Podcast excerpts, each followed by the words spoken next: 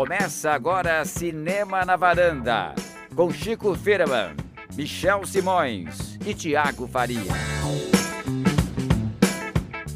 Varandeiras e varandeiros, bem-vindos a mais um Cinema na Varanda. Eu sou Michel Simões. Esse é o episódio 305, Terror Imobiliário. Tiago Faria, nós vamos vender apartamentos hoje para os ouvintes? Sim, Michel, esse é um podcast de cinema e de arquitetura, né? A gente vai falar hoje sobre casas, sobre construções, não é esse o tema, Cris? Sim, sobre o mercado imobiliário brasileiro, sobre essas obras, batistaca, a trilha sonora do home office do paulistano. Estamos aqui com os corretores de plantão prontos para vender a sua casa própria aqui na varanda hoje, é isso. Mas aí vem com um presentinho também a casa. Por isso que é terror imobiliário. Vamos falar de dois filmes hoje que tem casas nos títulos, de alguma maneira. A Casa Sombria, filme que está nos cinemas, e A Mansão, mais um filme de terror dessa antologia que a Blumhouse de vez em quando lança lá na, no Prime Video da Amazon. Então, hoje vai ter casas assombradas de todos os lados, Thiago. Sim, é o, um tema muito comum no cinema de terror. Eu lembro que esse ano a gente comentou sobre o Maligno, o filme do James Wan, e ele começa com uma casa que parece estranha. Depois ele, ele vira uma coisa diferente. Mas enfim, o terror está sempre lidando com, com casas que guardam segredos estranhos. Eu tô preocupado porque como será que está a casa de Chico Firman, já que ele não apareceu hoje para a gravação? Será que ele falou com o nosso RH essa semana e liberou? Ou será que teve alguma presença estranha na casa dele e com isso não conseguiu entrar na gravação, Cris? Olha, eu não sei como é que tá a casa dele, mas ele não tá em casa. Ah, muito bem. Pelas minhas informações. muito bem. Boas férias, Chico Firman. Vamos falar sobre os dois filmes de hoje, então, começando com A Casa Sombria, dirigido por David Bruckner, um cineasta americano de 44 anos. Esse é o quinto filme dele, se a gente incluir dois filmes coletivos que ele dirigiu um segmento. Ele começou com O Sinal, também O Ritual. Os outros dois filmes o VHS e o Southbound é, são filmes que ele fez um segmento. E ele talvez seja mais esperado o nome dele, Thiago, porque ele vai ser o diretor do próximo filme do Hellraiser. Vão recomeçar a série, né? Ai, meu Deus, o que será que vem aí, né? o curioso desse diretor e da diretora do outro filme que a gente vai comentar é que eles estão desenvolvendo trajetórias dentro do gênero, né? Dentro do cinema de terror. Então, esse diretor, como você disse, começou com filmes de episódio, fez um, uma produção para Netflix, que eu não vi. Você chegou a ver, Michel? Também não, também não. E agora ele vem com, com A Casa Sombria, que é um filme que tem um lançamento maior, que está chegando no, nos cinemas agora, lança, lançado no Brasil. Então, você nota um diretor que realmente tem um interesse pelo gênero, quer desenvolver algo pessoal dentro do horror, e isso é sempre muito interessante. É, então vamos ficar ligados nesse cineasta, mas vamos discutir como é que foi o filme dele, comentando que o filme estreou em Sundance 2020, naquelas sessões de meia-noite, até porque tem uma atriz bem conhecida, nós vamos falar dela agora. Então é um filme que vem com certos elogios desde a época de Sundance, naquele iníciozinho de pandemia, quando nós ainda estávamos em vida normal, Cris. Vamos para a sinopse? Uma jovem viúva, Rebecca Hall, que mora numa linda casa no lago ainda está enfrentando seu luto quando começa a descobrir segredos de seu recém-falecido marido. Tiago Faria, Casas no Lago, se não for cartinhas com Ken Reeves, é chance de filme de terror, né? Pois é, inevitável lembrar da Sandra Bullock, né? Eu lembrei da casa. Uma casa muito bonita no lago, mas no caso não, não, não tem nada muito romântico, até porque, enfim, é um filme sobre luto, né? Você tem uma personagem principal que perdeu o marido muito recentemente e ela tá tentando lidar com essa dor terrível dentro da casa que o próprio marido construiu. Tem todo esse período de tentativa de lidar com esse drama pessoal e Além disso, temos o, o, fator horror da trama dentro dessa casa, as descobertas que essa personagem faz com, em relação ao marido. É um filme muito centrado na atriz, como, como você disse, né, Michel? A, a Rebecca Hall, muito importante para o projeto. Até o diretor fala em entrevistas que foi uma sorte ela ter aceitado trabalhar no filme, porque realmente assistindo ao filme ela é central em tudo. Então, se tivesse sido uma outra atriz, o resultado teria sido bem diferente. Enfim, é, o, o, o, ponto de partida eu, eu, acho que é, que é curioso você lidar, mesclar luto com essas experiências assustadoras, sobrenaturais, apesar de ser também muito comum no gênero, né? A gente viu ver já vários filmes de terror que partem desse ponto. A Rebecca Hall, inclusive, é uma das produtoras, então ela estava bem engajada na produção do filme. O Cris, temos que indicar esse, esse filme de luto, né? A coisa complicada de, de sobreviver depois do que aconteceu com o marido, ainda mais na, como foi a morte dele, a sensação de culpa. E também tem essa coisa do terror psicológico aí, todo calcado em cima de Rebecca Hall, né? O que, que você achou? É, a gente tem o terror psicológico, mas no ambiente daquele, né? Uma casa, no meio do nada, cercada de mato, difícil não pensar em filme de terror. Mas tudo bem, o, a ideia do filme é aos poucos ir saindo da casa para ir se centrando mais na história dela, na, na, no, que, no que ela passou, no, no, no, pouco que ela vai deixando ser revelado sobre a morte do marido, sobre quem ele era, sobre quem ela era, o que aconteceu, e o filme vai tentando vir para essa exploração. Ele começa de uma maneira bem sutil, vamos dizer assim, os toques de terror vão ficando são bem sutis no sentido de que a ela está sonhando, pode, pode, ser ela achou que era isso, mas era só um barulho, pode ser só uma, uma falha do sistema, da casa e tudo mais. E conforme o filme vai se desenrolando, ele vai ganhando um tom um pouquinho mais sobrenatural, vamos dizer assim. Eu acho interessante como é, o filme começa realmente com aquela sensação, até pela a coisa da casa linda, aquele, aqueles vidros, né, aquelas janelas de olho para assim abertas para o lago, então aquela sensação naquele meio do mato, né? É uma casa cheia de espíritos, né? E de, quando você vai cada vez mais se desenrolando na história, você vai vendo que vai ser um, um filme de, de terror que realmente está calcado na personagem, né? Que a casa ela é importante porque as coisas estão ligadas à relação dela com o marido, né? E a casa é uma das coisas vitais naquela relação. Inclusive, como o Thiago falou, ele construiu a casa, né? Ele desenhava, devia ser arquiteto, não, acho que não fica muito claro qual é a profissão dele. Mas assim, eu acho legal isso, como você começa com essa expectativa em cima do que você falou do, do sobrenatural da casa e depois você vai desenrolando na trama e vai indo para outros lados, né, Thiago? Sim, exatamente, Michel. Acho que o filme está sempre brincando com, com essa questão da perspectiva. O que é real, o que está na cabeça da, da, personagem, o que é trauma, o que é sonho. O filme sempre joga com esses fatores até chegar num, numa parte final, né? Não, não, chega a ser a parte final, seria mais o, o terceiro ato inteiro do filme, em que to, o terror fica mais explícito. Você deixa de sugerir o que, o que estaria acontecendo com aquela personagem e você explicita a situação toda, né? Então, a, a, a arquitetura mesmo da casa é muito importante para o filme. Eu acho que foi um acerto do filme ter encontrado essa casa, essa locação. É, de partida, você já imagina um cenário mais sombrio, algo estranho acontecendo, algo sobrenatural. Você tem elementos muito. É, é quase minimalista o que o filme constrói, porque você tem a casa, um, uma, um, uma floresta que seria ao redor da casa, um laguinho, um barco, enfim, elementos que vão, vão compor a trama e que são muito bem definidos, né? O que o único ponto que eu vejo do filme que me incomoda é que quando eu vejo esses filmes de terror, suspense que, que tem uma construção longa do mistério, né? O, o, que, o, que, o que está acontecendo com aquela mulher, com, o que aconteceu com, com o marido dela, com a casa, a gente tem nesse filme mais de uma hora de filme construindo esse, esse mistério para a gente para o espectador tentar adivinhar ou tentar entender o que está acontecendo com a personagem. E no final ele, ele explica né, o que aconteceu. Nesse caso específico, eu geralmente não tenho problema com, com essas explicações. Eu, eu geralmente compro porque está tudo dentro do gênero. É, é, a arquitetura do gênero mesmo. Né? Nesse caso, eu acho que ele forçou um pouquinho na minha descrença ali do, do roteiro e da trama. Eu acho que ele foi um pouco longe demais e, e para mim o que devia ser ter sido assustador, acabou ficando até, até um pouquinho cômico, no fim das contas. Não sei se aconteceu com vocês. Não chegou a cômico, mas eu achei, Cris, que o mingauzinho, que ele, ele não só fez o mingau mas ele deu na boca, né? Ah, sim, ele é extremamente didático ao final. Achei um pouquinho cômico, sim. Eu falei, vixe, essa cena aí vai durar muito mais, porque tá meio quebrando o clima já.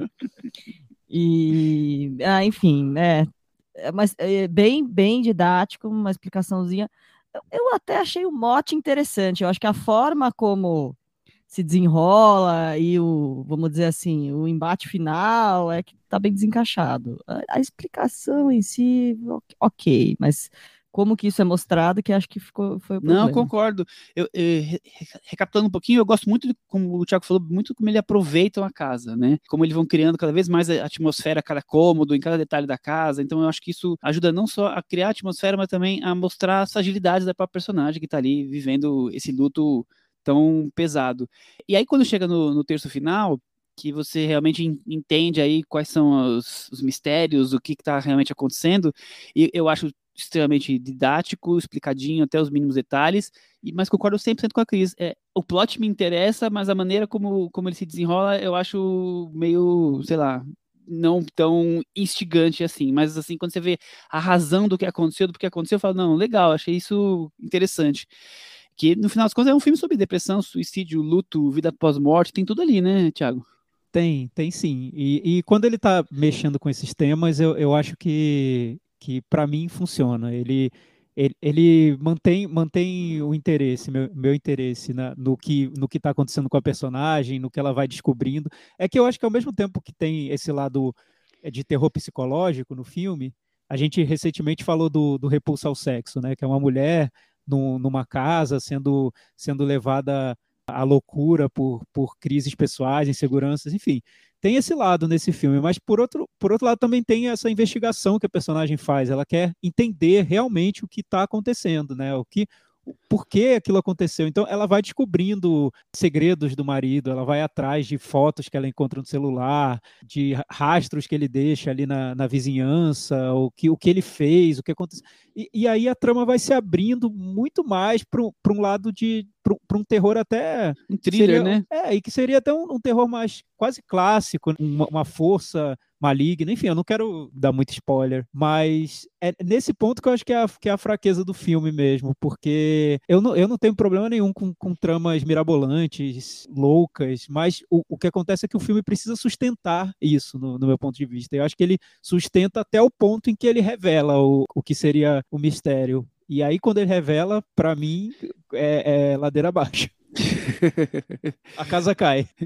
E, Cris, no final é um filme realmente para Rebeca brilhar, mas assim, que é um filme que coloca os personagens coadjuvantes ali só para preencher realmente o espaço e ajudar nas peças do quebra-cabeça aparecerem, né? Ah, é um filme totalmente centrado nela.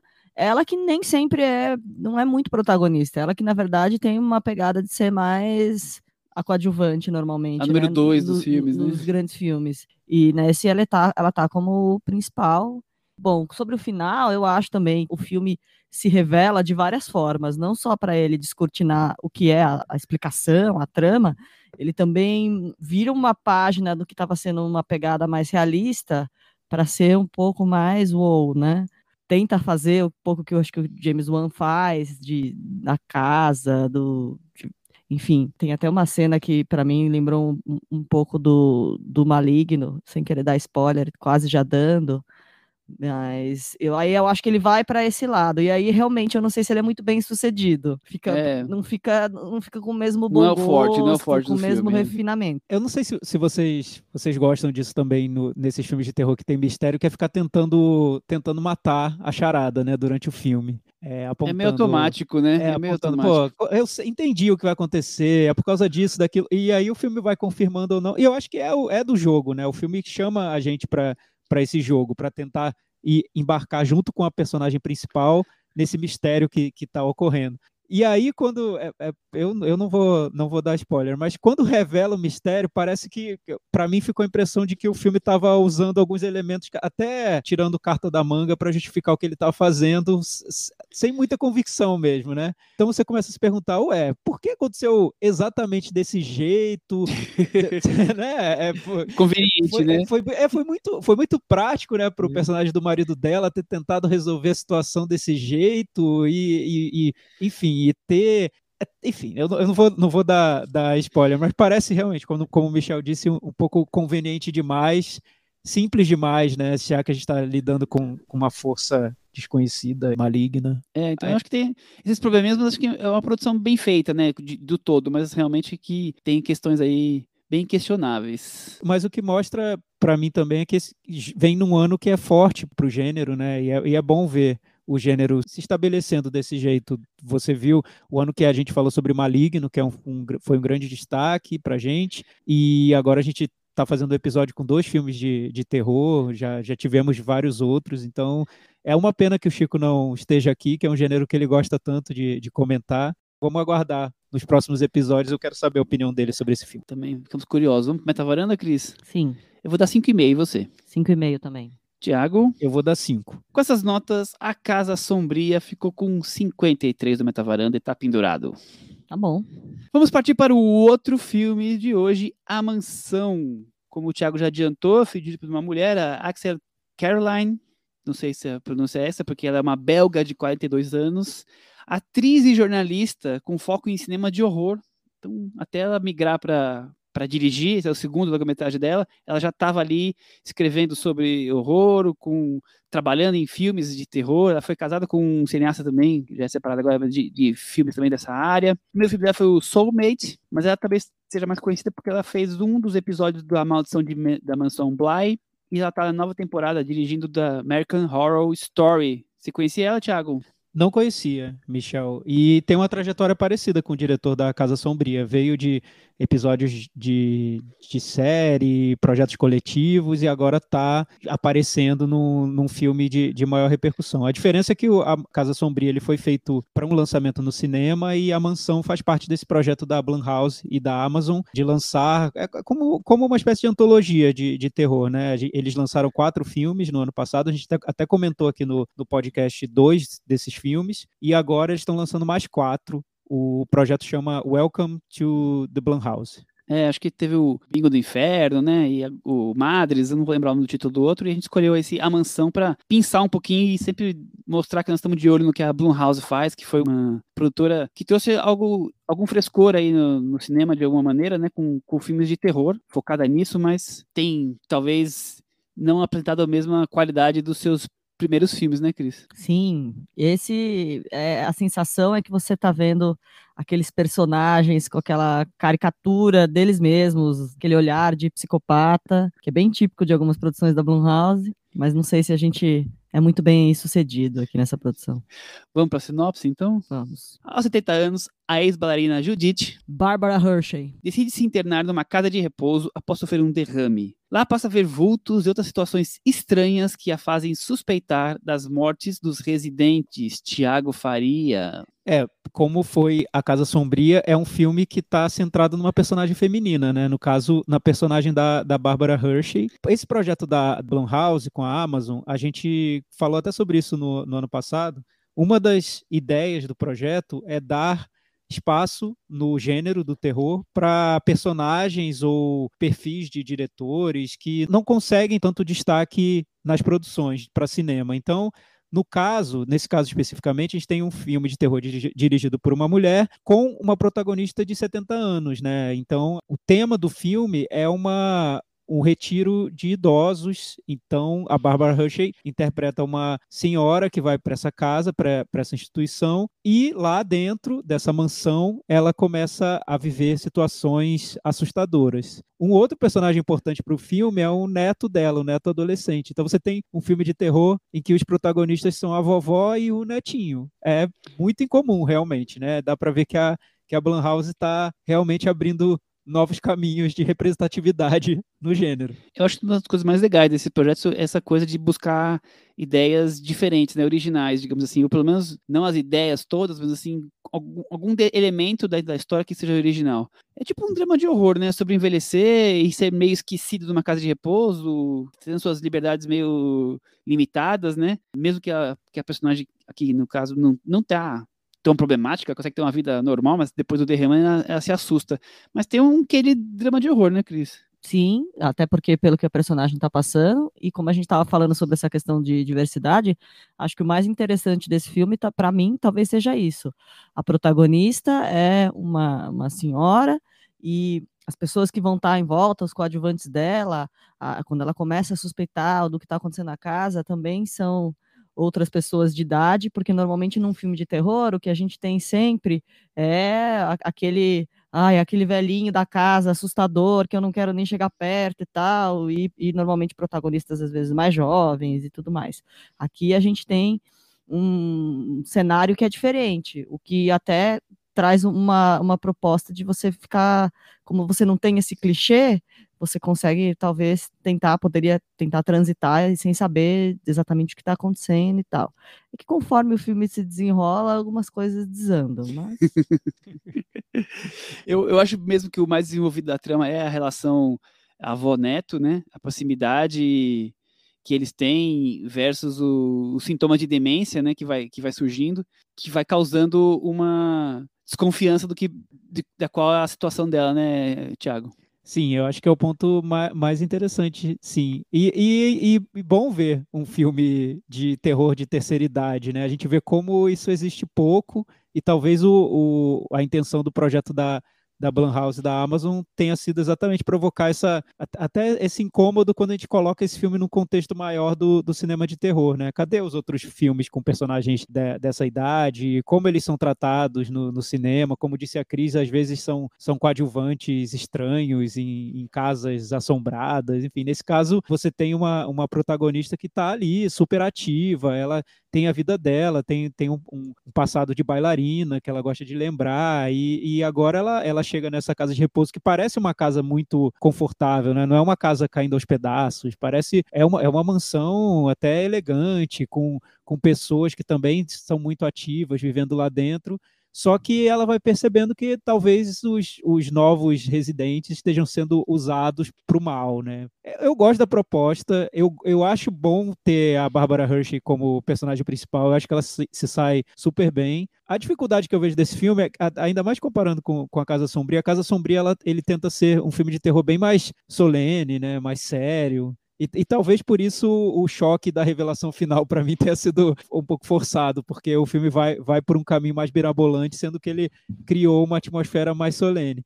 No caso do, do A Mansão, é um filme mais esculhambado mesmo, né? Você nota que tem um, um, um senso de humor ali desde o começo, você tem várias brincadeiras da, dentro da trama, e até a maneira como, como ele é feito é muito despretensiosa, como, como uma produção para TV, mais do que um filme que tenha uma pompa para para ir para cinema e tudo mais. Acho que a diretora tem, ela, ela até fala que durante a filmagem o John Carpenter, diretor de, de terror, apareceu e ela ficou super feliz porque ela é fã dele. Então ele viu as, as gravações e disse que ela estava indo por um caminho certo. Então você nota que as, as, referências dela não estão muito nesse terror mais, mais sisudão. Ela quer fazer algo mais divertido, mais descompromissado. Então, acho que ela foi por esse caminho. É, é muito isso, né? Eu acho também boa essa ideia de criar essa heroína prisioneira na sua própria doença, onde ninguém consegue acreditar nas teorias e fica difícil para ela comprovar o que ela está ali imaginando que está acontecendo, essa coisa meio sobrenatural, essa coisa meio estranha que está surgindo. Mas é um filme maneira, que trata tudo de maneira muito simples, né? Que se aproveita de escolhas bem questionáveis é, e que faz parecer tudo uma conspiração, mas de repente vira uma, uma coisa que o, a personagem vai se esbarrando no que as pistas e nas explicações que ela precisa, né? Quase que uma, uma Sherlock Holmes, assim. Tem a coisa desse timing de, de humor que, que o Thiago falou, tentando trazer um, um, um, algo diferente ali, né? Mas no final eu acho que vai tudo negando o próprio arco que ela que o filme constrói em cima da personagem que você vai ali descobrindo ao longo do filme. Eu acho que ele vai, o final vai negar a própria maneira como é a personagem. Eu achei isso meio estranho. É, um final surpreendente, eu achei.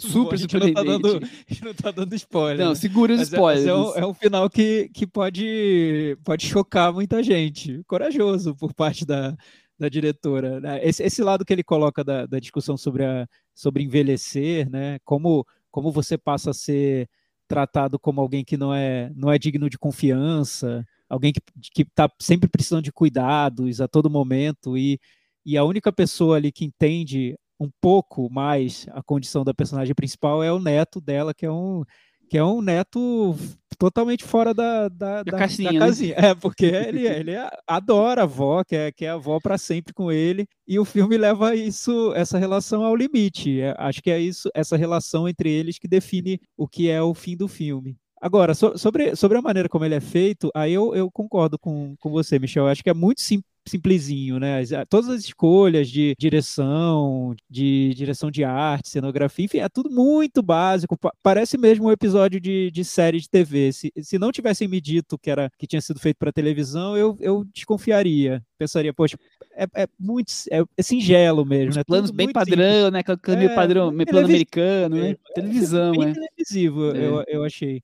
E, e aí, comparando com outros projetos da, da Blumhouse, que eles fizeram para essa série, a gente viu filmes menos televisivos, né? E até nesse caso, a, diretora diz que, que o filme não foi pensado para o projeto da Blumhouse, ele foi pensado para ter sido lançado na Amazon. E aí, quando ele foi lançado, existia esse projeto dentro da Amazon, e a Amazon falou que tudo que seria terror no streaming deles seria lançado dentro da, da- do Welcome to Blumhouse. Então, teria sido feito fora do projeto da Blumhouse, só que foi adaptado a ele. E eu acho até que a Blumhouse, dentro desse projeto, ela seleciona os filmes que talvez mereçam um lançamento maior, talvez mereçam ir para o cinema, ou enfim, e, e outros entram nessa série televisiva. Eu acho que é, que é a série B da Blumhouse. Série B da Blumhouse, Cris. Ah, eu também acho que é um pouquinho menor, assim, a sensação de, de seriado mesmo, de episódio de seriado. É, o que fica pra mim desse filme é mesmo essa coisa de ter os velhinhos, de serem velhinhos que estão bem, que estão ativos, que não é o que a gente está acostumado a ver nos, nos filmes de terror. Nesse sentido, da Blumhouse tentar trazer um- umas gotinhas de inovação, acho que a novidadezinha é essa. Mas agora, o, o final final, o final derradeiro, é sem limites para sonhar total, né? Dando um, querendo dar um spoiler, não querendo, não querendo dar um spoiler e já dando, tem uma participação do nosso Groot, do Guardiões da Galáxia, né? Muito bom. É o pai do Groot, é, É, o tio do totalmente. Groot, né? né? É Nesse mais- sentido. Mas é, acho, acho, que- acho que os dois filmes mostram como é difícil você criar finais, né, pra filme de terror. Ah, pra- difícil, né? É. E que, que- criar a atmosfera você consegue, mas os finais nem sempre a- atendem a, ao E que acho o filme que criou, esse né? final surge dessa vontade de surpreender, de trazer algo, né? Tirar uma coisa muito Inesperada. forte, inesperada da cartola e nem sempre funciona, né? Às vezes é melhor ir ficar num, no arroz e feijão, vai. Pois é, o é. final, é o final chocante, da ideia chocante, né? É daí a, é que tem muito a ver com com Blumhouse. Blumhouse faz isso muitas vezes, né, no- nos filmes, que é o final surpresa, que tenta fazer o público refletir sobre algum tema específico de uma maneira diferente. É que esse realmente foi, foi um pouco um pouco demais. Com- É, é porque não, não, não condiz muito com a personagem, como disse o Michel, né? Eu não, acho, eu não acho que o problema esteja na ideia em si. Tudo bem jogar essa ideia no filme, tá bom, mas não parece condizer com o que era a personagem antes, né? Com que ela, como ela foi desenvolvida até ali. Acho que talvez esse, esse seja o ponto, não sei. Acho que também concordo plenamente, acho que é por aí. Inclusive, vale falar que talvez o filme, um- uma das coisas que talvez se destaque um pouquinho mais é a presença da Barbara Hershey, né? Sim. E aí, nesse momento, faz uma falta tremenda o Chico para contar com mais grandeza quem é Barbara Hershey, porque ela, acho que é uma atriz importante, mas que não ficou tão famosa como, sei lá, uma Meryl Streep da vida.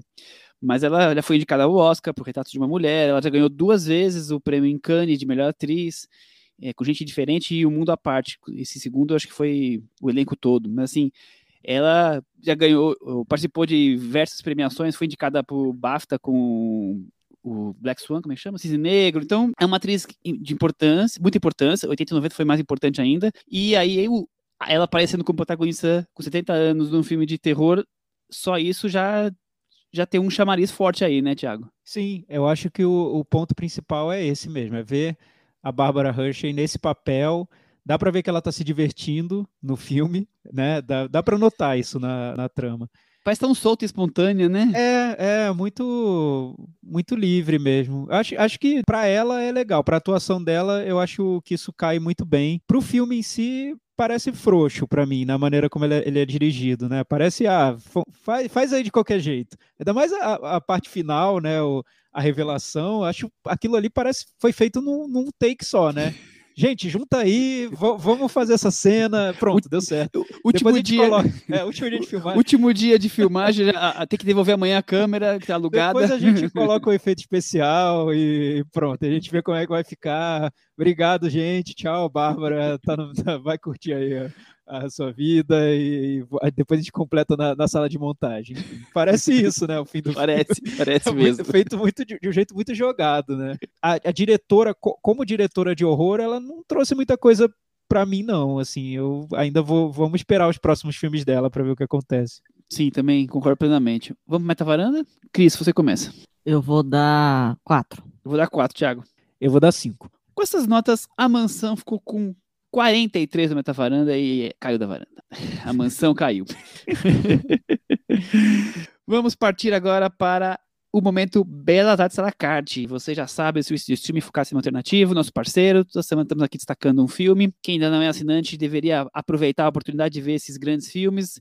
Vai lá, faça sua inscrição. No código promocional escreve Varanda Mês, tudo junto, e você vai ganhar um desconto de 50% usando esse código. É, eu queria saber, Thiago Faria, qual é o filme recomendado da semana e por que assisti-lo? Olha, Michel, o meu maior drama essa semana é não poder jogar essa questão de volta para o Chico. Dançou, Tiago. E agora? Dançou. Se vira. Se vira porque não pode ser eu a começar, porque é um filme sobre jornalismo. Não, não ah. sou a pessoa que posso começar esse tema.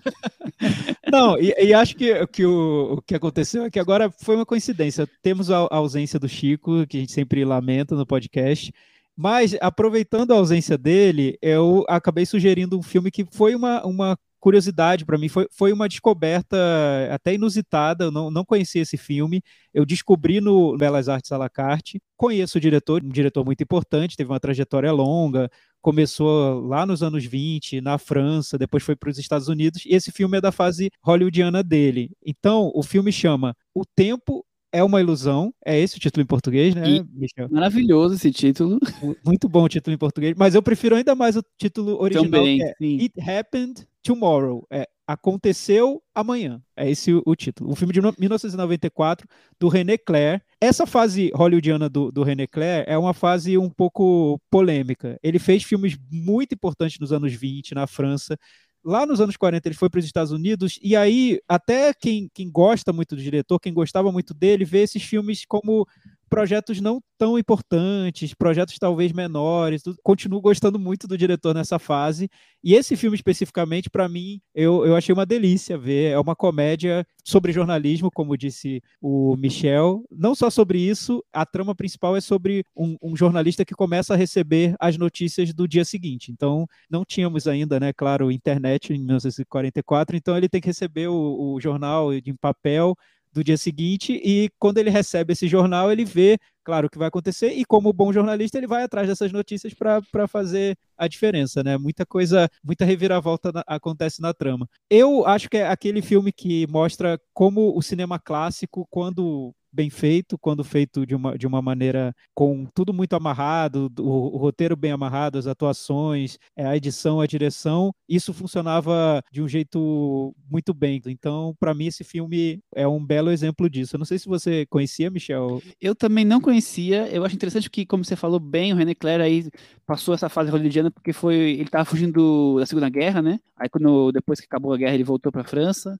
Mas eu também desconhecia e é uma screenball comedy assim deliciosa, né? Aquelas comédias ingênuas com que de dilema moral, né? Essa coisa do preço pago pela própria ambição, né? E aí brincando com o jornalismo, eu achei realmente eh, muito saborosa. Você fica ali vidrado no que está acontecendo, porque o, esse jornalista aqui sabe o que vai acontecer amanhã e, e vai estar tá nos locais para poder escrever as matérias e aí vai se tornando famoso, né? Até que as coisas se complicam. Então, assim, daquelas comedinhas que você assiste saborosamente com tudo o timing funcionando perfeitamente. A dupla de atores, que inclusive é um ator que não, não explodiu tanto, mas na época ele era muito, muito conhecido, agora esqueci o, o nome dele, mas ele era um ator, assim, dos grandes, né, naqueles anos 30 e 40. O Dick Powell? Dick Powell, exatamente. A atriz também surgindo ali nos, nos meus filmes da carreira dela, mas essa coisa do, do René Clair com a Screenball funciona muito bem. Ele, ele consegue trazer esse cinema clássico saboroso. Então acho que é. vale muito a pena assistir. E, e, o que eu li é que seria um, um, roteiro feito pelo Frank Capra. Ele não fez e o René Clair dirigiu. E lembra mesmo para mim o que o, o que o Capra fazia, porque você tem esse lado do, da screwball comedy, como disse o, o Michel, mas também tem grandes questões morais tratadas de maneira leve, né, com, com muita leveza. Então, o filme lida com essa, com essa esse tema da expectativa pelo futuro, do, das decisões que você toma quando está diante de grandes questões. Porque você tem um jornalista que tem poder de saber o que vai acontecer e ele tem que entender como usar esse poder de uma, de uma maneira correta, né? Chega num ponto do filme que a, a coisa se transforma, eu também não vou, vou dar spoiler, mas fica um pouco dramática e aí a, a decisão é, é se torna mais, mais complexa ainda. Gosto, gosto muito do desenvolvimento da, da trama toda. É legal porque é um filme que não é um, um grande clássico, então acho que o espectador de hoje pode chegar nele com, com de uma maneira bem despretensiosa e, e aí ele pode se revelar é, como algo surpreendente, algo maior do que, do que parece ser, né? O, o desfecho do filme eu acho maravilhoso, porque parece ser um filme muito mais sobre, sobre a condição humana, enfim, e no final ele, ele traz um, uma piada sobre jornalismo que, que eu achei incrível, né? Porque, Sagaz, né? Eu é, também. porque você vê que, no fim das contas, o jornalismo, a imprensa também é feito por seres humanos, né? Pessoas falíveis. E o filme acaba mostrando isso de uma maneira que eu achei muito inteligente no final. O René Clerc sempre, sempre não, mas tem a fase dele de fantasia, né? No caso aqui, um pouco de fantasia, também aquele casei-me com uma feiticeira, então, assim, tem esse elemento que era comum do cinema dele, e realmente o final é, é é a cereja do bolo, realmente. Eu só queria relembrar, na verdade, que nos anos 90 tinha uma série muito famosa que passava na Sony, na TV Record, chamada Edição de Amanhã, que foi a série protagonizada pelo Kylie Chandler, que acho que foi a série que lançou ele para o estrelato nesse meio de seriados americanos, que é sobre um cara comum que mora em Chicago e recebe uma edição do, do jornal do dia seguinte da porta de casa. E aí ele começa a se envolver com as manchetes e a tentar mudar mudar as tragédias que estão lá naquele jornal, e ele também fica com dilemas por causa disso e tudo mais. Os criadores da série negam que seja inspirado no It Happened Tomorrow, mas fica aí a, a ideia é bem né? parecida, né? sim. Cris, você sabe que eu me lembrei muito dessa série. Também, eu lembrava também. série, eu via. E quando eu assisti esse filme, esse It Happened Tomorrow, pareceu que era, era a origem da série mesmo. Nossa, toda hora eu lembrei. Eles não terem, terem dito que não se inspiraram, né? Bem curioso, porque eu acho muito parecido. Vamos para o puxadinho da varanda. É, Tiago Faria, você tem alguma coisa para o puxadinho hoje? Ainda mais que você falou semana passada, deve ter um monte de tema aí. Tenho, não, não um monte. Eu queria mais primeiro, elogiar a distância o Chico, porque ele deu uma dica aqui na varanda e eu fui atrás e, e adorei, que é a série Mansão da Meia-Noite, que tá na, Missa, na né? Netflix. Missa da Meia-Noite. Eu tô, eu tô tão, com tanta mansão na cabeça hoje que. tanta casa na cabeça que eu acabei falando, falando mansão. Então, a série Missa da Meia-Noite eu não sei se o, se o, Chico gostou tanto, eu queria até ver o, o, que ele, o que ele diz sobre a série, porque ele é fã da série anterior desse diretor, do Mike Flanagan, sobre uma casa, casa mal assombrada. Bem. Residência Rio. Residência Rio, exato. O Chico é muito fã da, da Residência Rio. E eu, eu tenho uma, uma relação com o Mike Flanagan que, é, que é, é, até hoje era muito cética. Assim. Eu, eu entendia, eu via muita gente que gostava dos filmes dele, da, das séries dele. Vi o Doutor Sono, que foi o projeto mais ambicioso que ele fez para o cinema. Não gostei muito do filme, a gente comentou aqui no, no podcast. Então, eu sempre fui com o pé atrás em relação ao, ao Mike Flanagan. Estou longe de ser fã do que ele faz. Mas a Missa da Meia-Noite eu achei muito bom. Acho que se, se eu fosse considerar o Missa da, da Meia-Noite um filme esse ano, ele estaria hoje entre os filmes que eu mais gostei, porque eu acho impressionante o controle que o Mike Flanagan tem do gênero de terror. Nesse caso, ele não vai para o caminho da, da casa assombrada por espíritos, por toda essa questão é, espiritual, ele trata mais da, da, do fervor religioso numa comunidade pequena, uma ilha nos Estados Unidos, perto de, de Nova York. Então, para começar, eu acho a definição toda de, de ambi a ambientação da trama, o cenário, a locação, acho tudo muito bem escolhido, muito bem definido. Você nota que teve, teve um trabalho anterior à própria trama de definir o espaço onde, onde a trama seria, seria encenada. Isso, para mim, é, é incrível no, na série, tudo muito, muito bem feito. Depois você tem os personagens também muito bem desenhados, e aí a, quando a trama entra, a trama de terror, você nota que o diretor ele vai abrindo essa trama muito aos poucos, episódio por episódio. Então, os dois primeiros episódios da, da série, a série tem sete episódios, os dois primeiros episódios você nem, nem parece que você está vendo um, um, algo de terror, nem, nem, nem dá essa impressão. Parece que é,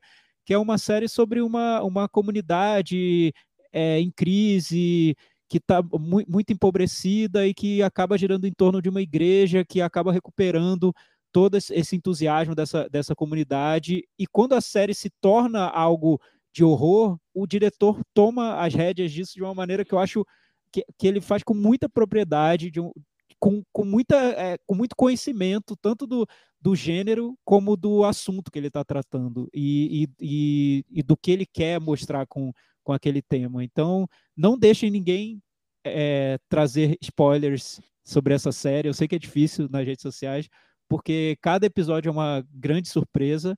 E o penúltimo episódio, eu não lembro de um, de um filme de terror tão bom que eu tenha visto recentemente quanto o penúltimo episódio dessa série. Acho que vale muito a pena ver.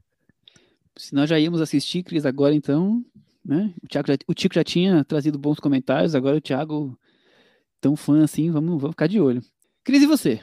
Bom, chegou na, na Apple TV, na, no Google Play, na Claro Vídeo, para alugar o filme de estreia da Robin Wright, que chama Land, e em português chamou Um, um lugar. lugar. Não é um lugar silencioso, mas é bem silencioso no filme também. A gente estava falando aqui da Rebecca Hall, que ela tem, que ela eu acho, eu considero ela uma boa atriz, mas que ela tem sempre essa pegada meio de coadjuvante, coadjuvante que até rouba a cena, e nesse filme que a gente falou, ela tá de protagonista, e já a Robin Wright, para mim, é uma protagonista nata, uma figura magnética. Ela tá em cena, eu tô interessado na, no, na construção que ela vai fazer, de, enfim, House of Cards, e em tantas outras produções dela. Eu acho que ela, fora, fora o charme, fora ela, acho que ela tem um, um carisma que ela imprime que eu, que eu gosto muito. E na estreia dela não é diferente, ela é a protagonista. Por coincidência, a gente está falando da, da Rebecca Hall, de um filme que é sobre luto. Esse filme dela também vai ser uma narrativa muito pesada sobre, sobre luto, sobre saúde mental. E nesse caso, ela quer também um, um isolamento. E o filme se desenvolve a partir daí, dessa ideia que sair da cidade grande e ir para o meio do mato vai resolver os problemas. Vai resolver ou não, não sabemos.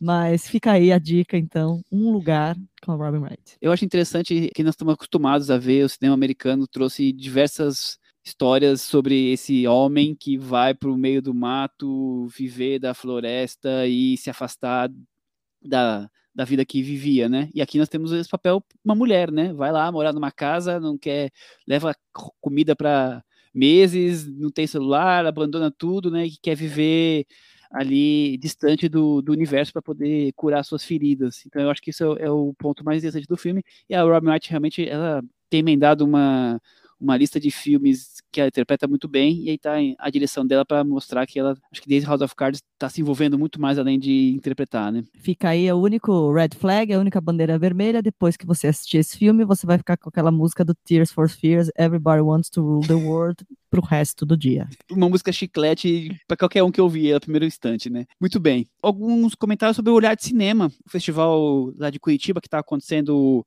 é, online novamente esse ano. Vou, nós já, semana passada já trouxemos alguns, eu e o Chico trouxemos alguns comentários, né? Principalmente o, o destaque do Capitu e o capítulo do Bressani. Tem um documentário interessante chamado Um Céu Tão Nublado, sobre a vida na Venezuela, sobre a relação com o petróleo, né, ligado mais a, a, a, motoristas, gente que está ali realmente envolvido com a, com a transporte das coisas e, e, os, e ouvindo as, uh, no rádio as, os discursos políticos da Venezuela. Acho o filme interessante. Eu acho que não vai quando a gente lançar outros filmes não vão ter já vão ter sido inspirados porque tem prazos, né?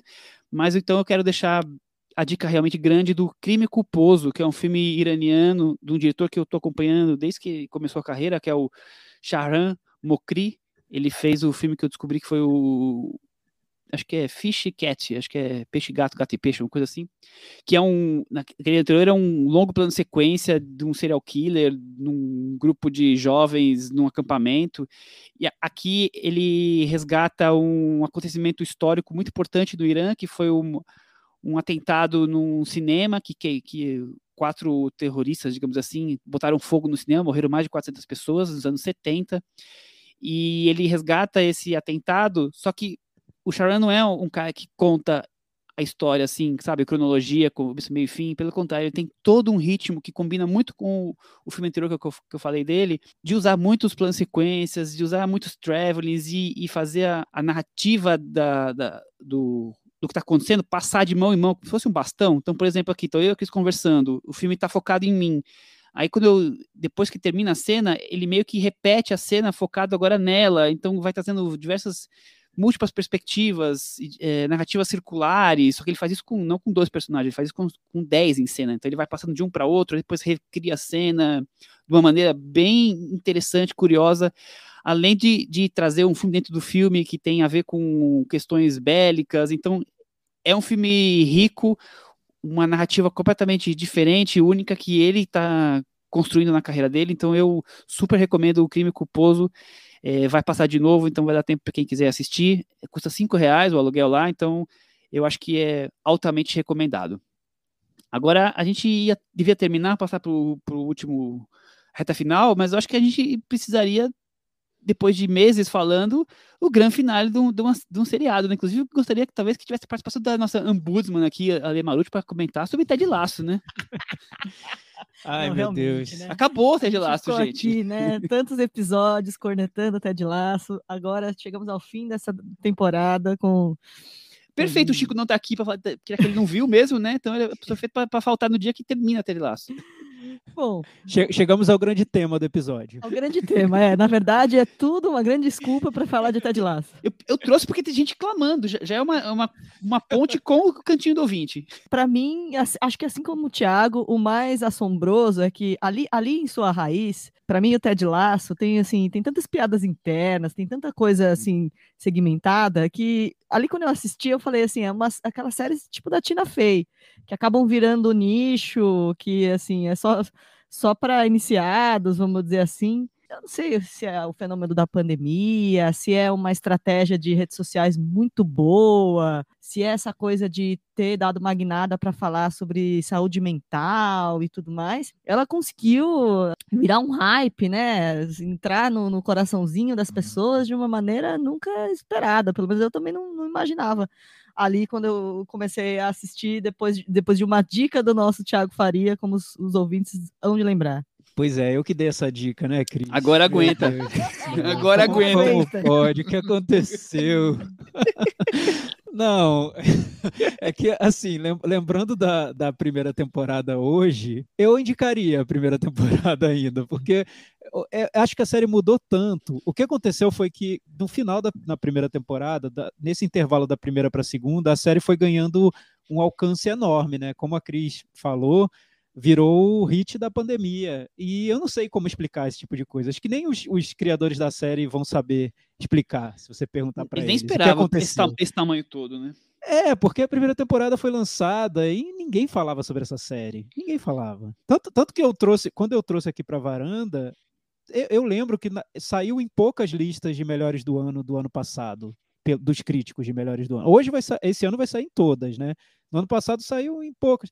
Então, assim, foi aquela série que do, deu um salto entre uma temporada e outra. E quando isso acontece, quando uma série dá um salto, as expectativas ficam muito maiores e as expectativas internas também crescem, né? Eles, os criadores tomam para si a responsabilidade de estar no comando da grande série do ano, né? A série que está todo mundo vendo. E aí, o que, você faz com essa responsabilidade? Como você transforma aquela série modesta que você criou, com, com objetivos bem pequenos, né? Era uma série sobre conflitos culturais, de diferenças entre a Inglaterra e os Estados Unidos, enfim, que trazia esse, esse clima é, feel good pro, pra trama de uma maneira muito muito suave. É, não, e ela vem de um daquele humor Saturday Night Live, é, né? Jason Sudeikis, a raiz dele é essa. Então, para mim, me parecia, pelo menos nos primeiros episódios, muito essas séries da Tina Fey que não, que não ganham essa projeção de popularidade, que até conseguem um bom retorno de crítica, mas que não viram esse hype enorme que virou o Ted Lasso. E aí é esse hype que eu não sei muito bem como se explica. É, e eu acho que esse retorno era, era, era ok para as ambições da série, né? Era uma série boa, bem muito é, muito simpática, né? Que, que agradável. Então, tudo bem. Eu acho que era isso dentro do, do que a série queria na primeira temporada. Acho que eles conseguiram desenvolver bem. E, e eu, eu gostei muito de acompanhar o que eles estavam fazendo. O, o, tom da série era diferente das outras, das outras que estavam sendo lançadas, e talvez por isso ela tenha se destacado, porque como a gente comentou em episódios anteriores, ela pegou o espírito do momento. Ou não sei se ela pegou o espírito do momento ou se o espírito do momento pegou a série, né? Porque virou uma série que casa muito com que, o que as pessoas querem hoje na, nas redes sociais, quer discutir saúde mental, quer, quer trazer esse, esse otimismo de volta contra o cinismo da, de séries na onda do Breaking Bad, né? Séries que sempre tratam de com protagonistas que são anti-heróis, protagonistas violentos, cínicos, malvados, enfim, uma série que vai na contracorrente de tudo isso. Mas eu nem sei se foi a intenção do Ted Lasso ser tudo isso. Acho que a série existia, foi feita e, e o, o espírito do tempo tomou essa série como um símbolo. E o que, o que eu acho que é um problema na segunda temporada, para mim, que, claro, aí eu acho que a série virou um fenômeno mesmo, não dá para discutir esse tipo de coisa. É a, é a, série principal do ano e durma com esse barulho, né? Quem, quem gostou, gostou, quem não gostou, e, problema. Isso é o fato, isso é fato. Isso é o fato. O que eu vejo como um problema, isso do ponto de vista de alguém que gostou da primeira temporada, indicou aqui na varanda como uma temporada interessante, agradável, é que eu acho que a série ganhou um peso enorme de expectativas e eu não sei se ela soube lidar com todo esse peso na segunda temporada. Ela tentou se tornar uma série mais dramática, uma série que tratasse de temas um pouco mais densos, né? O, por exemplo, eu acho que a, a guinada de um personagem específico acabou virando foco porque ele está muito no episódio final, mas foi uma série muito marcada pela presença de uma terapeuta dentro do time de futebol do Ted Lasso e da revelação dos traumas do Ted Lasso, né? Eu acho que tudo que a série tentou fazer nesse sentido mais dramático, ela fez de um jeito muito superficial, como se ela não conseguisse tratar desses temas, né? Ela se dá muito bem na leveza, mas quando ela tenta ir para um lado mais denso, eu acho que ela não, cons não conseguiu, pelo menos não me convenceu tanto assim. Bem, esse é, esse é o, o, o meu eu, ponto de vista. Eu tenho as mesmas impressões. Eu, eu acho que a primeira temporada, é, essa, essa, coisa cultural, como o Thiago falou, dessas diferenças entre o americano e o britânico, eram o, o mais saboroso da, da, trama. Tem aquela coisa também de, de ter algo envolvido com futebol que seja interessante, porque normalmente a gente vê produtos com futebol que são horríveis, né? É, futebol até hoje não ganhou um, um, grande filme, um grande algum produto cultural que que abrace e, é o esporte mais visto no mundo, né? Quando terminou a temporada, o negócio cresceu tanto que para a segunda temporada ficou grande e ela tornou ainda maior, que eles precisavam talvez criar coisas mais universais. Então, a primeira coisa, eles meio que quase que abandonaram o futebol da segunda temporada, tá ali de, de mero detalhe, mas isso não é o problema. Para mim, o problema é eles tentaram tornar isso o mais pop possível para tentar abacanhar cada vez mais o público, então foram buscar nas comédias românticas inspirações, foram buscar nessa coisa que o Thiago falou bem aí, da terapeuta e, e em dramas, e eu acho que ficou tudo muito grandioso e bobo e perde o, o humor que funcionava bem na primeira temporada. Eu acho que ele foi ficando de lado. Eu, tem poucas coisas que eu, que eu gosto realmente, talvez o arco do Roy Kent seja, me seja o mais interessante. O restante eu acho que ficou tudo muito na bobagento mesmo, sabe? Num humor meio tolo e raso quando ele quer se aprofundar. Uma das melhores coisas que ainda ficaram é o, é o arco do, do Roy Kent. Eu acho que sintomático nessa segunda temporada de como a camisa pesou, para usar um termo boa, do futebol. Cris, boa. É, é bem isso mesmo é que a gente tem dois episódios avulsos que tiveram que entrar na marra porque a Apple TV encomendou e que para mim trazem o pior do Ted Lasso, que é o, o episódio de, de, Natal, que é assim, de um bom mocismo que me dá ranço, e o episódio eh, Beard After Hours, que é, é, é o, o, baseado Aí, no filme do e, a ideia do filme do Scorsese. É, baseado no filme do Scorsese, querendo tentar fazer com que o Ted Lasso seja melhor do que ele realmente é, meio cult, meio.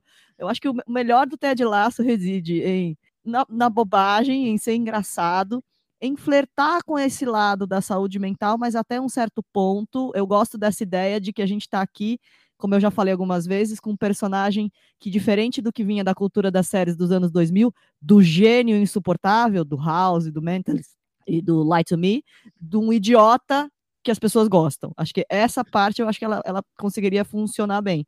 Mas quando ela vai para essa coisa, né? Quando ela tenta ser maior do que ela é, que eu acho que ela que ela desanda.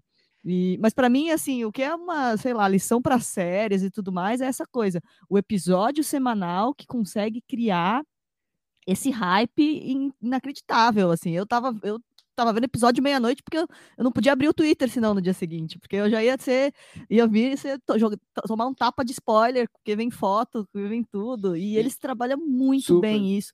Eles fazem essa coisa, assim, uma das coisas melhores do Ted Lasso, eu acho que são as referências pop.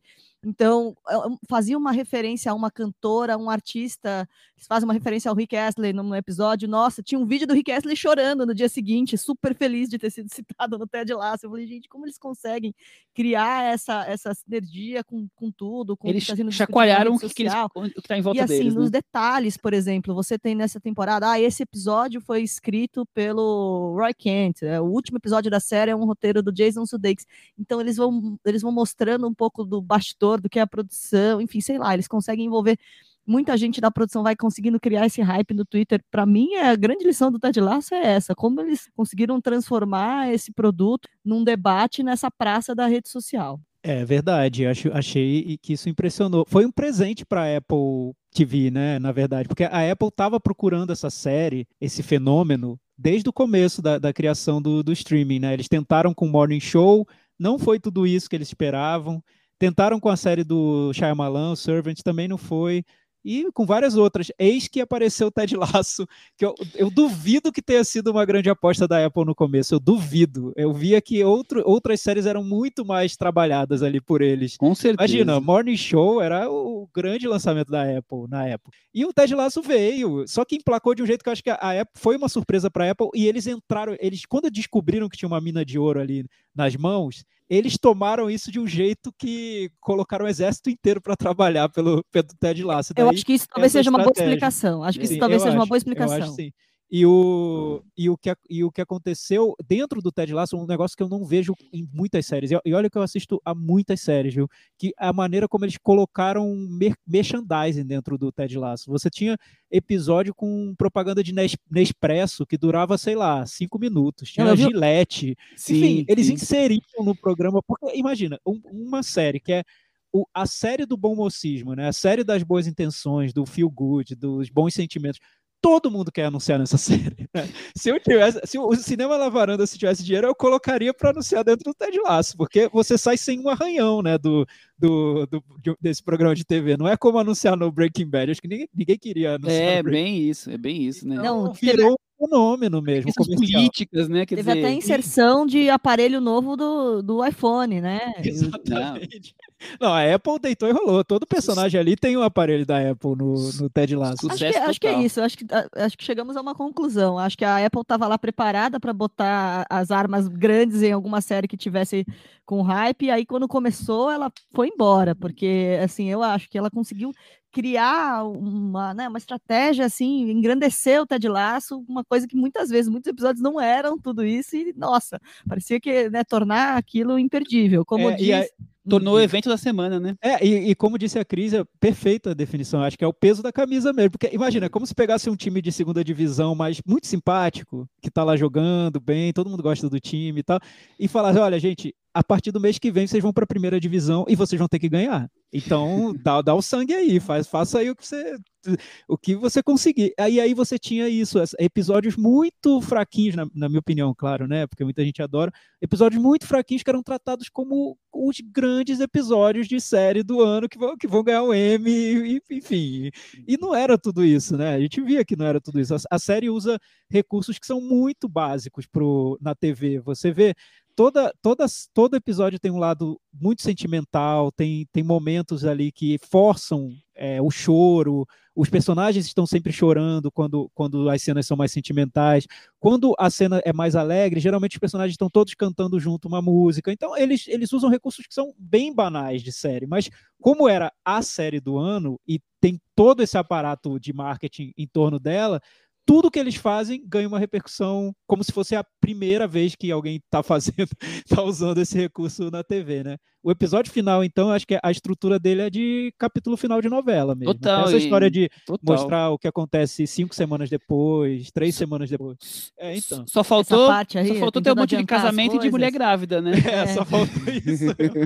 Parecia o último capítulo de novela. É que é uma fórmula mesmo, né? Eles foram Mas eu entendo, você.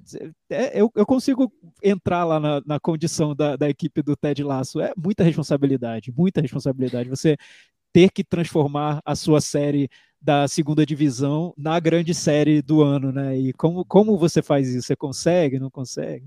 Eu acho Mas que foi mais... bem sucedido, comercialmente Foi. foi bem sucedido. E eu acho que mais uma vez, que nem na primeira temporada, os episódios que eu mais gosto é quando eles se deslocam do treino, do jogo e vão para, sei lá, para aquele episódio em que eles têm um funeral, para aquele episódio em que eles vão para Wembley e não vão jogar no lugar onde eles estão. Aí eu acho que ainda pelo menos cria alguma coisa que não é só a gracinha, que tenta criar algum fato. Eu acho que tem bons momentos ainda a série a segunda temporada, o que eu fico com medo é os episódios que foram feitos já com a camisa pesando, que são esses de, esse de Natal e esse do, do- depois das horas aí, aí, eu falei, gente, se a terceira temporada for assim, como é que nós vamos ficar? Não dá. Aguarde. É, tem esse- até esse- vilão agora. É, Aguarde. então, esse, e esse episódio do Natal é o típico exemplo de uma ideia só, né? E que, ah, os tempos estão, estão tão difíceis, acho que é bom já antecipar o Natal. E aí faz um episódio de Natal. Gente, até anúncio de TV já foi feito com essa proposta, com essa proposta. No ano passado, aliás. No início da pandemia, lá no, acho que em julho, agosto do ano passado, teve gente fazendo propaganda de TV já antecipando o Natal, porque os dias estavam tão difíceis, vamos antecipar o Natal. E o Ted Lasso fez isso agora, sabe? Eu acho tão, né, bobinho, Setembro, né? Tudo bem. Assim, todo Agosto, mundo sei lá. comprou e bom, que bom. É, é, na verdade, a história da produção do Ted Lasso daria um filme, né? De como você pega o peso de uma camisa, faz ali do jeito que der e todo mundo compra no final, né? Tá é tudo- quase Frank Capra no fim das contas. Acho que pagamos o Ted Laço do que estamos aí há 12, 15 semanas falando, né? Não, e no Exatamente. final das contas é isso, assim, assista, é, é tipo, para aliviar um pouco e tal, assista.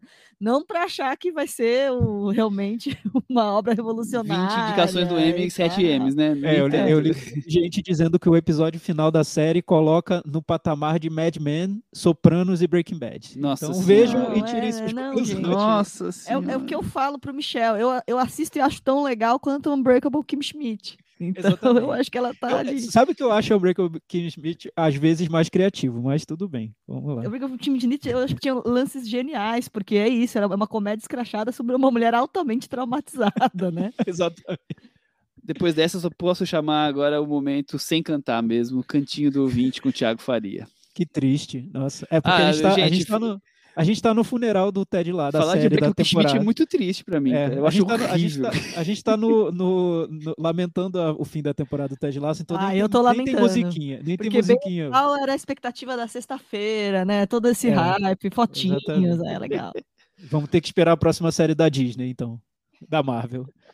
O, o Guilherme. ah, tá, Então já vamos abrir com um comentário lá no blog cinemanavaranda.com. Comentário do Guilherme Kina, que colocou simplesmente: Gente, Ted Laço, coração. É isso. E um coração. já falamos aqui agora. Tá respondido. Tá respondido sobre Ted Laço. Sim. O, o André Rocha, tá sempre comentando no cinemanavaranda.com, deixou um, um comentário, uma pergunta sobre o filme novo do, do nosso querido Apichatpong, diretor tailandês, que exibiu em Cannes. Ele disse que ele perguntou o que a gente acha do lançamento do Memória, o filme novo dele.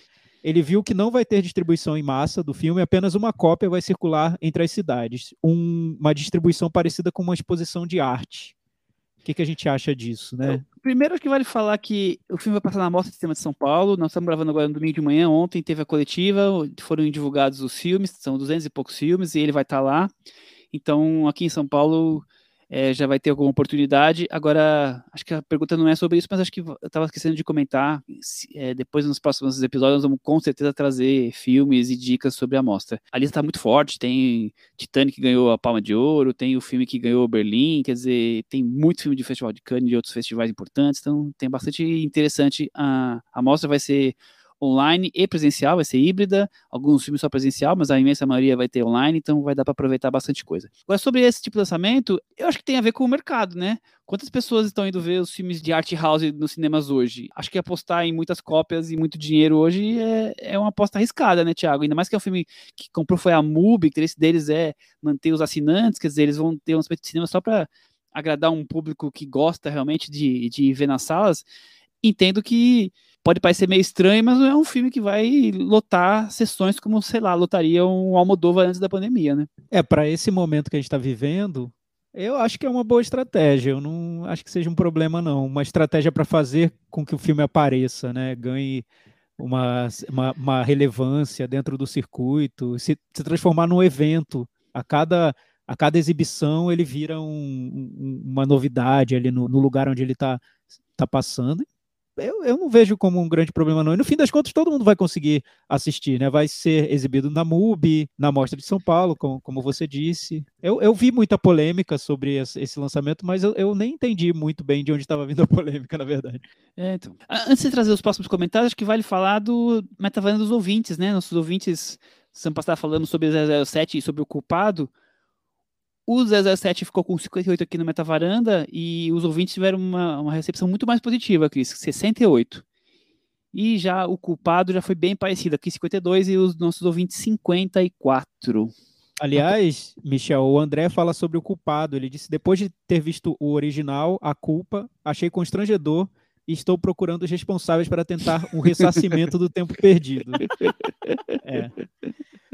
É eu, vi o, eu vi o culpado e eu também não entendi. Mas, assim, eu, claro, a gente entende, né? Existe um preconceito ainda grande com, com filmes nos Estados Unidos com filmes de fora dos Estados Unidos. Isso, isso é, é, fato, né? Não dá para descontar. E, e ele pega a ideia do, do original, só que realmente parece bem dispensável, né? No fim das contas. Sim, sim, sem dúvida. Mais é, algum comentário? O Alisson Galícia ah, diz que estou oficializando o cancelamento de um bombeiro varandeiro que não deu o parecer do Missa da Meia-Noite da Netflix, que ele comentou no episódio passado que estava vendo, e depois ele diria se presta ou não. Gente, tem criança de colo aqui passando mal. Queremos saber se vale a pena investir as 10 horas nessa série. Olha, por mim vale. Eu quero também saber a, a opinião do Chico. Mas por mim vale sério. Veja, Muito invista. Acho que temos um comentário candidato ao Alvorando Awards, né? Do prêmio Henrique Miura. Temos, temos. Não, mas, ó, mas acho que o Thiago Faria eh, Já respondeu, respondeu à né? altura é, e na ausência do Chico. Saber, quero saber a opinião do Chico. Eu acho que o Chico gostou. Eu não sei se gostou tanto. Eu andei dando umas piadinhas lá no spoiler do Letterbox do Chico. Eu não vi tanto entusiasmo assim. E geralmente, quando o Chico gosta muito, ele fica bem entusiasmado. Vamos ver. Eu tô, tô querendo saber o que, o que ele achou dessa série. Eu, eu adorei, achei muito boa. Quando ele retornar, ele conta pra gente. O Vinícius Brandão, ele falou que é a primeira vez que ele está comentando no podcast, sempre ouve a varanda quando está fazendo as caminhadas dele em Maceió, que, eu, que ele sabe que é terra também do Chico. Falando nisso, soube que o Chico estava lá em, em, Maceió, ficou torcendo para encontrá-lo na orla, mas não rolou. Olha aí. Então, quem, então... quem sabe porque ele está lá ainda, quem sabe você te, já tenha tido essa chance. Os ouvintes estão procurando o Chico na orla. procura lá que você encontra. É, procura lá que você encontra.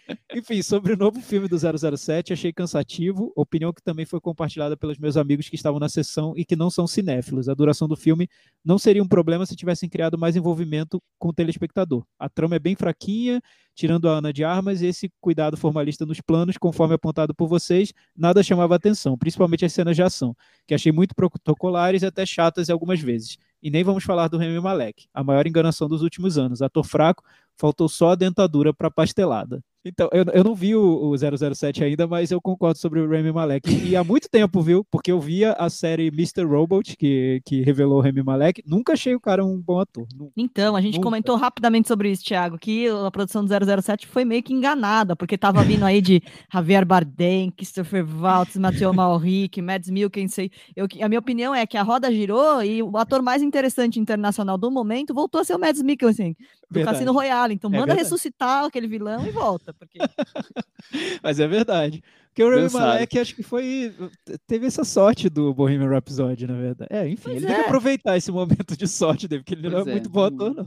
Não rolou, não rolou, foi muito longo, não rolou, mas a gente falou bastante sobre ele na semana passada. No Twitter, acabou não conseguindo entrar no episódio da semana passada, dois comentários que eu não posso perder, Thiago, e trazer para cá, que são na semana anterior, que é quando a gente comentou sobre os filmes da Suzanne von Richthofen, do caso Suzanne von Richthofen, né? E tem dois ouvintes que soltaram os seguintes comentários no Twitter. O Vincent Cocktail Kuleshov está sempre comentando com a gente.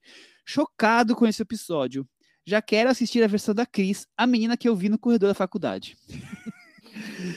e a Ana Rubia, que também está sempre comentando com a tá gente. Esperando. Acho que a Amazon vai fazer.